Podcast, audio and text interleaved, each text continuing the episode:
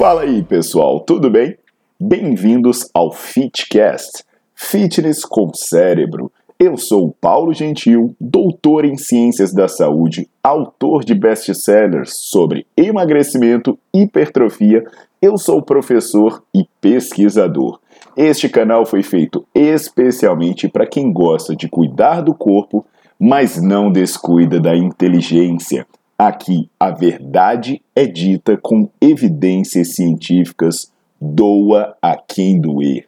Não esqueçam de seguir o canal e divulgar. E também eu convido vocês para olhar os links na descrição do canal para ver as minhas aulas, meus livros e também me buscar nas redes sociais.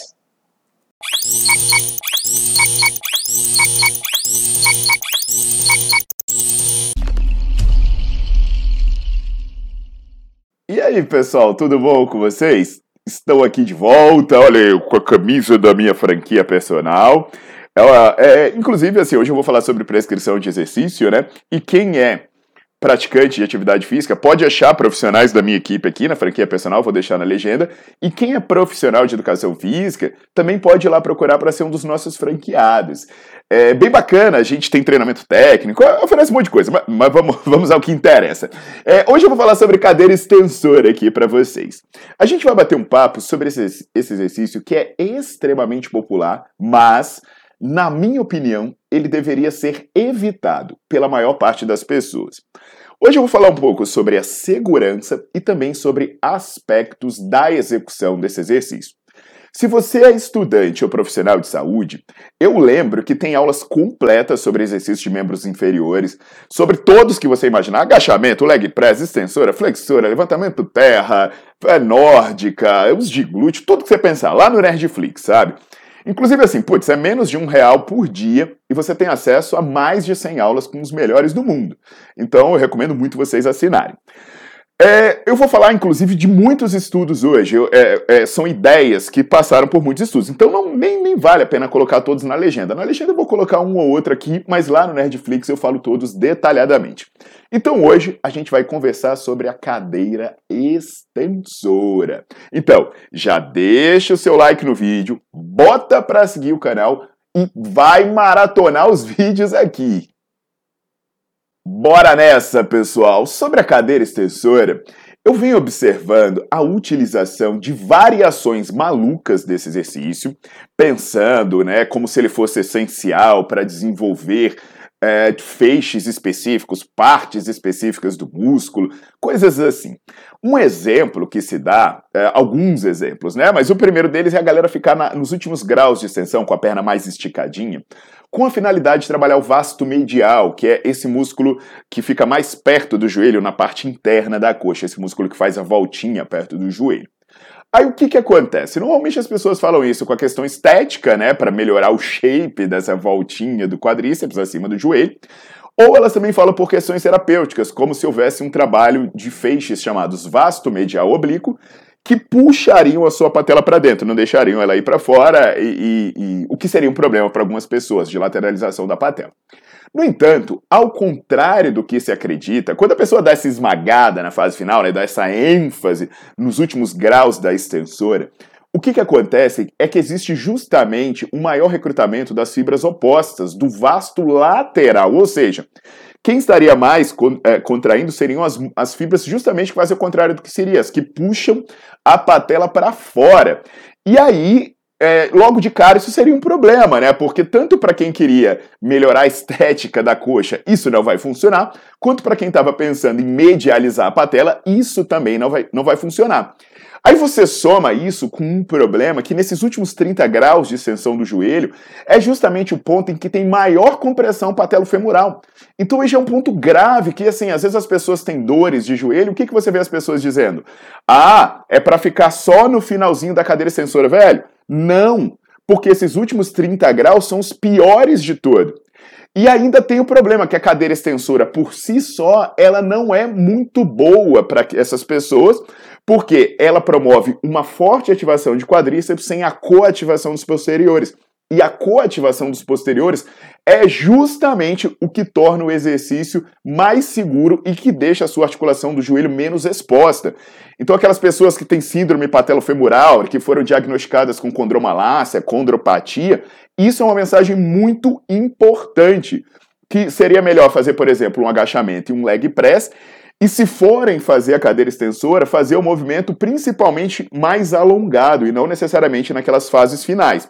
E já que a gente está falando em maluquice de variação, a gente vê também uma galera dizendo para fazer, para girar né, a, a, os pés com a finalidade de trabalhar a parte de fora, a parte de dentro, do quadríceps, do brioco, sei lá o que.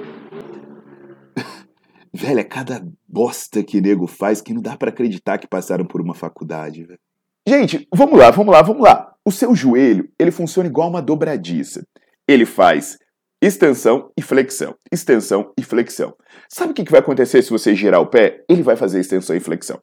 E se você pegar todos os músculos do quadríceps, eles se inserem ali no mesmo local, eles se juntam ali na sua patela e eles vão chegar na sua tíbia no, pelo, por meio desse, desse tendão único. Então, imagina que você tem uma porta e você amarra quatro barbantes nessa porta, em pontos diferentes da porta, sabe? Se você puxar qualquer um dos barbantes pela maçaneta, o que, que a porta vai fazer? Ela vai abrir e fechar. É a mesma coisa que vai acontecer com o seu joelho. Então, se você ficar girando o seu pé, a única forma que daria certo de você trabalhar partes diferentes do quadríceps era se você tivesse uma dobradiça no meio do seu fêmur. Aí você girava e você torcia o fêmur pela metade. Se não, velho, não tem como isso dá certo, vai ser a extensão. O que vai girar quando você gira o pé não é o, o, o, não é o seu joelho em relação à tíbia, graças a Deus. O que gira é o seu quadril. Aí você gira o conjunto inteiro e pum, toda a articulação vai. Então eu sei que muita gente vai alegar que sente, né? Aquele bom e velho, mas eu sinto, mas o fulano faz, mas a, a mulher da cara quadrada e da voz de, de King Kong faz, mas o cara que tem força, foco e fé e toma mais testosterona do que todo mundo da minha academia junto faz. Velho, na boa, sobre sentimento, eu digo, eu não fiz psicologia. Então, eu não tenho como falar sobre seus sentimentos, sabe? Sobre suas crenças. Aliás, eu acho que eu tenho que fazer teologia, porque essa bosta tá virando a religião. É tanta crença, né? Que a questão já transcendeu a, a psicologia e virou fanatismo religioso, é, é a religião da maromba. Ave Mary, cheia de oxandrolona. Ó, e outra coisa, a questão de todo mundo faz, porra, sua mãe já dizia, você não é todo mundo, meu filho. Você não é todo mundo, meu filho. E aí, né, a gente lembra da, do, do, cara que era responsável pela propaganda dos nazistas, e a gente lembra ele para falar o contrário. Uma, uma mentira repetida mil vezes não se torna verdade. E aí, por que, que eu disse para vocês que eu raramente uso e recomendo pouco a cadeira extensora? Por três motivos. Um, ela trabalha menos, ela ativa menos músculos, ela trabalha menos músculos do que os exercícios de cadeia cinética fechada, como um leg press, um agachamento, por exemplo. Ela faz isso de uma maneira menos natural, porque como você faz usando praticamente de maneira isolada os sensores de joelho, você não usa isso no seu dia a dia, a menos que você seja um peixe, sei lá o que, mas normalmente você vai fazer um trabalho em conjunto com outras articulações. E o terceiro ponto é que ela é menos segura do que os movimentos de cadeia cinética fechada, justamente pela maior coativação e por causa do padrão mais natural encontrado nesses movimentos. Inclusive, tem um pesquisador, né, um cara chamado Signorilli, que em 94 ele dizia, olha, devido aos riscos da cadeira extensora, é melhor você não usar, cara. É um jornal do é um, é um artigo do Journal of Strength and Conditioning Research de 1994 e até hoje a galera insiste nisso. Então eu não estou querendo dizer, ah, é, pra, é proibir, vamos fazer uma fogueira com as cadeiras é, extensoras da academia, vamos dar chicotada quem fizer. Não, você pode usar eventualmente. Sabe, você quer isolar, quer fazer uma pré-exaustão, um bisete, cara, você pode. É só para, primeiro, não ter paranoia, para usar ela como regra, talvez use ela como recurso, como uma ferramenta de exceção, e também, por favor, não faça essas variações malucas, porque senão você só vai pagar mico e vai se colocar em risco à toa. Tá entendido isso, pessoal? Então visita lá, se você é estudante ou profissional da área de saúde, né? Ou se você é um leigo que gosta muito de estudar, visita as aulas do Nerdflix, que eu falo sobre todos os exercícios de membros inferiores, sobre segurança, eficiência e variação. Como eu falei, é menos de um real por dia, uma assinatura mensal, e você vai ter acesso livre a todas as aulas e artigos, tá legal? Aguardo vocês na próxima!